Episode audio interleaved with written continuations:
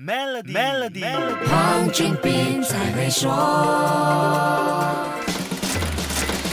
你好，我是黄俊斌。绝大多数人都认为新冠疫情是冲击全世界的一只黑天鹅，可是也有看法认为新冠疫情本质上是一个灰犀牛事件。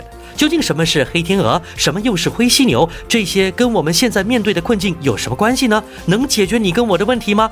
先别急，搞清楚这些事情，或许就能更容易找到处理当前困境的方法。所谓的黑天鹅，是指从来没有发生过，一旦发生就会造成剧烈和深远影响的事件。它发生的几率非常小，而且无法预期。说到这里，任何人都会同意，新冠疫情就是一只黑天鹅。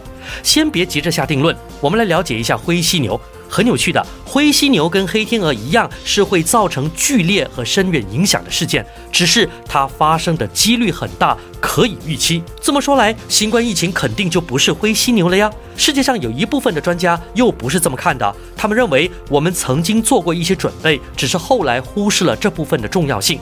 这么一说，新冠疫情好像又属于灰犀牛的本质了。还记得2002年到2004年爆发的 SARS 吗？SARS 跟新冠病毒都是冠状病毒，关系密切。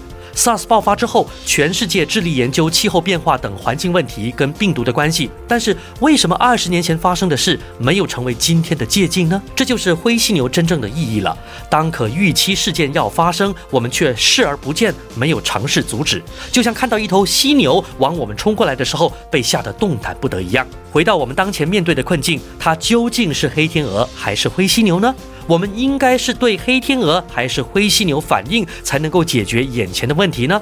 下一集我们来说一说，守住 Melody，黄俊斌才会说。透过 Maybank Business Account 及 Sama Sama Local 线上销售平台，吸引超过一千两百万个客户，发展您的业务。即刻浏览 maybanktoyou.com.my/sme 注册。